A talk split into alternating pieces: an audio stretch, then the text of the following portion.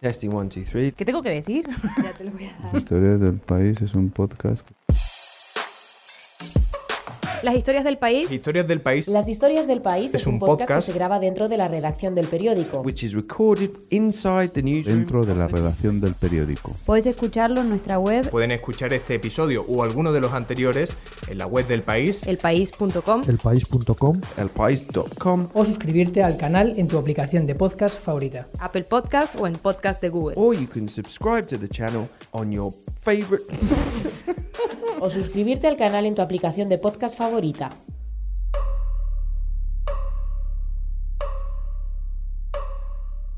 The United States military, our coalition partners, and the Syrian Democratic Forces have liberated virtually all of the territory previously held by ISIS in Syria and Iraq.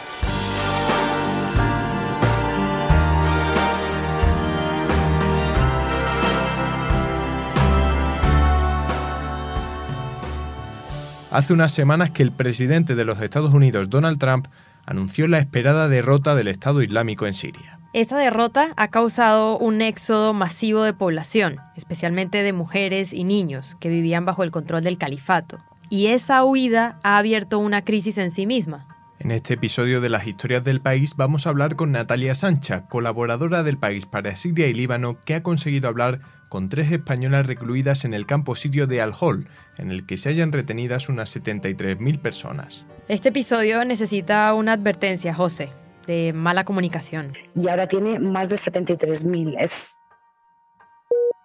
Ese sonido, que es lo más molesto que puedes escuchar cuando estás en una llamada, pasaba porque Natalia Sí, es que se acaba de ir la luz. Espera, ¿me oyes? estaba sufriendo un apagón justo cuando hablamos con ella.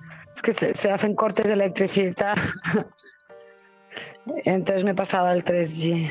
Pero bueno, al final conseguimos hablar con ella. Lo que queríamos saber es cómo consiguió hablar con estas tres mujeres en ese campo tan grande lleno de tiendas de campaña todas muy parecidas y lleno de radicales seguidoras del Estado Islámico que no es que estén esperando a los periodistas occidentales con los brazos abiertos.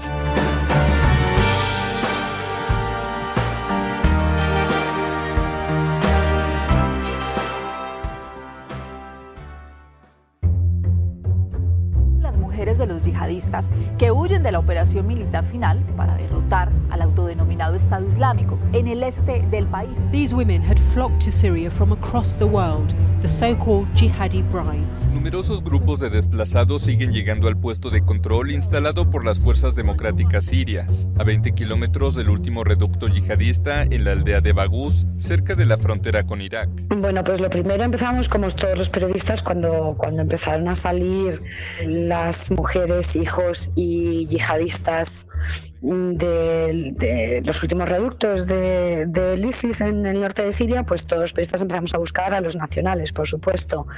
En el caso de España era algo extraño porque había 134 hombres que no sabía el paradero, sabían no sabía si habían muerto, si habían retornado a España, o seguían vivos, y una veintena de mujeres. La primera pista que me llega son las declaraciones de un combatiente de las Fuerzas Democráticas Sirias que estaba en el punto de criba eh, de Bagús, que es este oasis situado en la frontera oriental de Siria con Irak, que ha sido, digamos, el último reducto del, califato, donde los combates siguen activos a, a día de hoy, por cierto. Y de allí, un miliciano que estaba apostado allí es el que me hace llegar que ha habido eh, dos españolas, primero una española acompañada de siete menores, que han sido siete, y luego una segunda española que habían salido por ese punto de criba. El problema es que, claro, en ese momento lo único que tengo es una fuente y son, digamos, hay que comprobarlo y no tengo ninguna prueba de ello. Pasan dos semanas hasta que consigo un vídeo de una de esas dos eh, mujeres que eh, a la cámara admite eh, decir ser española, ser de Madrid y estar saliendo de, de Bagús, del ISIS. You're from where? I am from Spain. I am Spanish. From Madrid.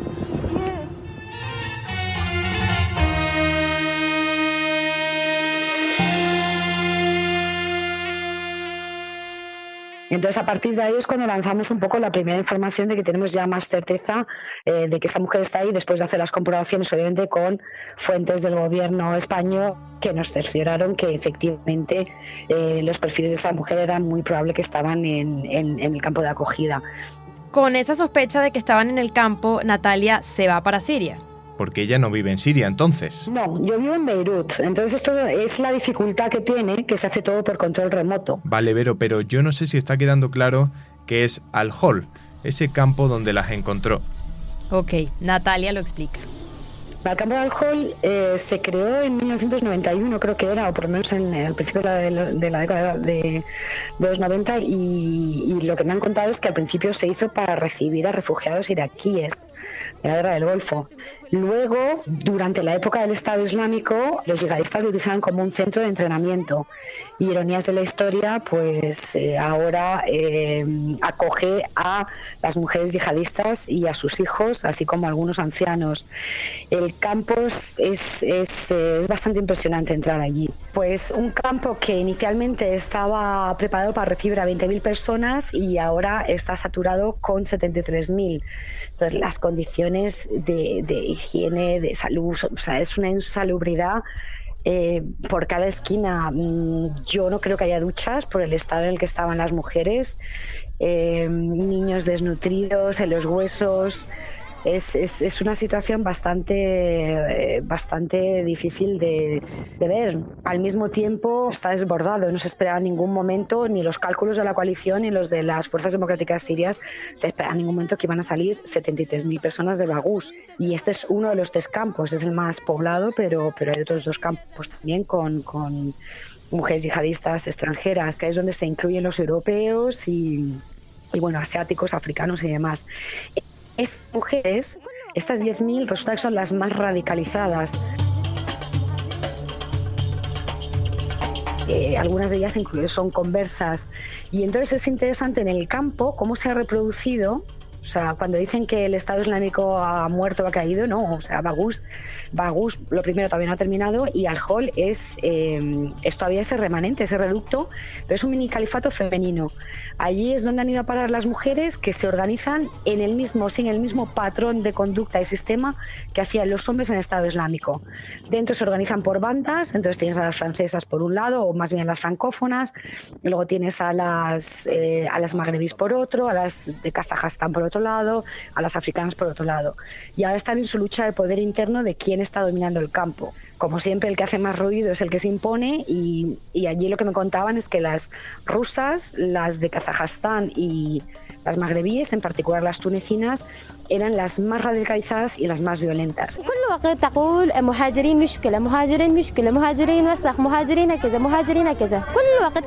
Para que te hagas una idea, para entrar en el campo está rodeado de milicianos armados y en las últimas, el pasado 21 de marzo creo que era, se, montó un motín de uno de los grupos de las mujeres más, más radicales eh, que se enfrentaron a, a, las fuerzas de seguridad kurdas y bueno, la cosa acabó en un, en un tiroteo y una mujer muerta y siete heridos. Cuando llegamos a la administración, la sorpresa es cuando se presentan los nombres y me dicen que, que no, que esas tres españolas no están en ese campo y que además no tienen constancia de que haya ninguna española. Eh, de ahí, pues bueno, después de haber hecho un viaje tan largo, una inversión, una costosa cobertura, lo que tocó pues eh, fue decidir en el momento si se entraba o no se entraba a buscar españolas. El problema para entrar es que, bueno, como, como te he comentado, pues es un ambiente bastante violento y las milicianas kurdas me dijeron que sí, que adelante, pero con pues eh, que, que, no era que dentro había navajazos y que dentro te podían apedrear y bueno.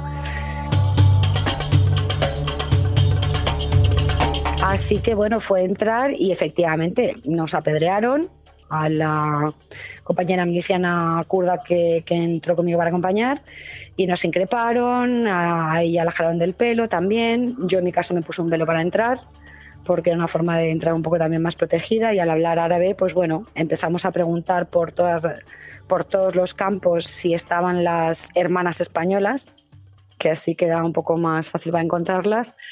Y después de más de una hora mm, buscando y gritando por las esquinas donde estaban las hermanas españolas, eh, encontré a una, a una joven mujer eh, franco-argelina que decía conocer a una mujer marroquí española, que en este caso sería Alumna Miludi, una de las tres nacionales españolas. Y esta mujer fue a buscar a las otras dos españolas y de ahí ya pudimos comenzar la entrevista.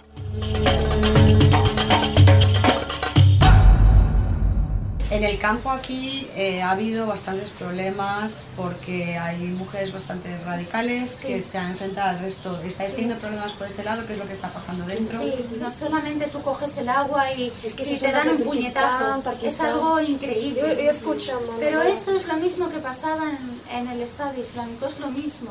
Las mujeres de Turquistán, Dagestán, todos estos países del TAN son muy agresivas. Yo, por Mm. Pero es que ha llegado a- han llegado a pegar, bueno, a mí me han apedreado cuando entraba. o sea Pues es que esas mujeres, nosotras no, no, no tenemos nada que ver con ellas. En la fila estaban esperando para salir al sur y una de Turquistán de por ahí mete un puñetazo a otra. Hoy mismo mi hijo, No mi hijo de nueve años, después de Salat el Fajr ha ido a llenar agua, porque ayer no pudieron llenar el agua, hoy había muchísima gente. Las mujeres echándolo y mi hijo llorando. Mamá, por favor, ven. Yo no podía ir porque estoy dando de mamar a mi hijo pequeño.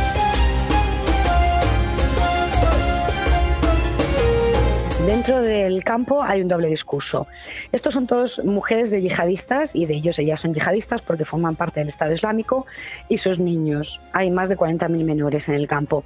Estas mujeres llegaron al, al Estado Islámico. Unas llegaron, eh, o eso es lo que ellas alegan, como estas tres españolas, engañadas por sus maridos. Yo eso, eso, mira, yo te he dicho, yo he venido a Suria engañada. Yo no sabía nada, yo iba a ir a Turquía, ¿vale? A una ciudad de Turquía y mi marido me ha dicho que esa ciudad de Turquía es muy buena, las mujeres van con niqab como yo, los niños se van a, crear, se van a criar bien, ¿sabes? En, el- en la base del Islam. Y eso es lo que a mí me ha, me ha quedado a gusto. Cuando vine a Suria y vi que los bombardeos y la guerra, pues yo tampoco, yo no estoy a favor de la guerra, ¿sabes? Podemos vivir todos tranquilos y en paz. Cada uno es libre y cada uno tiene su religión. ¿Y no os dejaron iros? No puedes, si sales, sales tú sola y yo no, yo no puedo dejar a mis hijos solos. Luego tienes otra rama de mujeres que estaban dentro de este campo también, que ellas han ido voluntariamente y su concepto de, de la yihad es eh, ser incubadoras de yihadistas, de ahí que salga un, nombre tan- un número tan elevado de, de- de bebés. Hay 25.000, en este campo hay 25.000 que tienen menos de 5 años, que es el tiempo que ha durado este califato. O sea, que su rol ha sido procrear pequeños yihadistas, lo que es un, po- un problema moral para, para, para los países en el futuro. Y estas mujeres han venido voluntariamente. Estas mujeres son yihadistas y, muchas de ellas han participado con roles como la policía moral, eh, que se dedicaba en la calle a, palear y a arrestar a aquellas mujeres que no, no respetaban el código de conducta eh, de vestimenta que ellas imponían.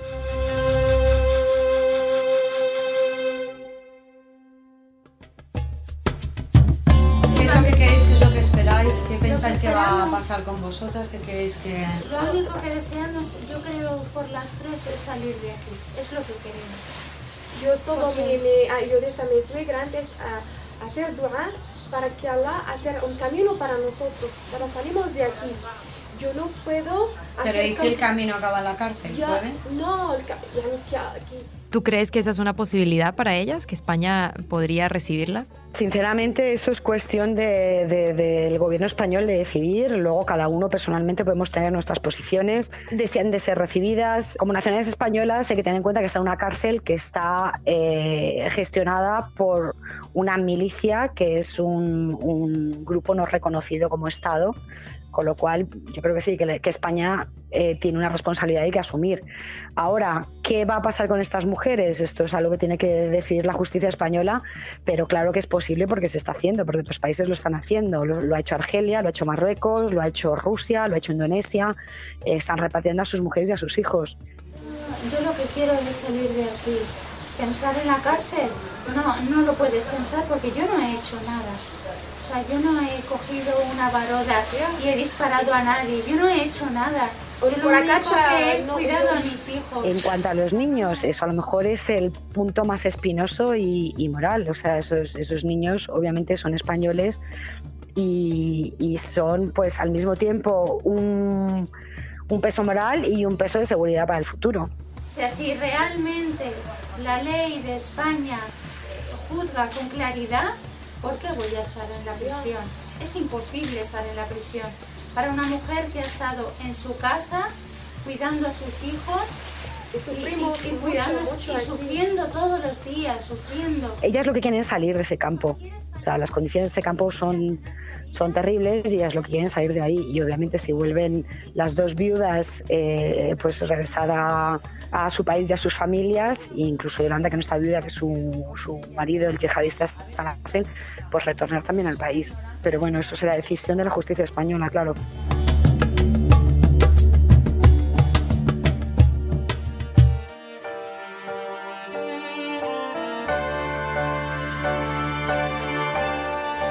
Este episodio de las historias del país está basado en el reportaje titulado Las Españolas del ISIS, en el que Natalia Sancha cuenta la historia de vida de esas tres mujeres que acudieron al llamado del Estado Islámico en Siria y que ahora desean volver a España. También hay un vídeo grabado dentro del campo con la entrevista completa a estas tres mujeres y que pueden ver en la web del país. Es elpaís.com y ahí también están el resto de los episodios de este podcast.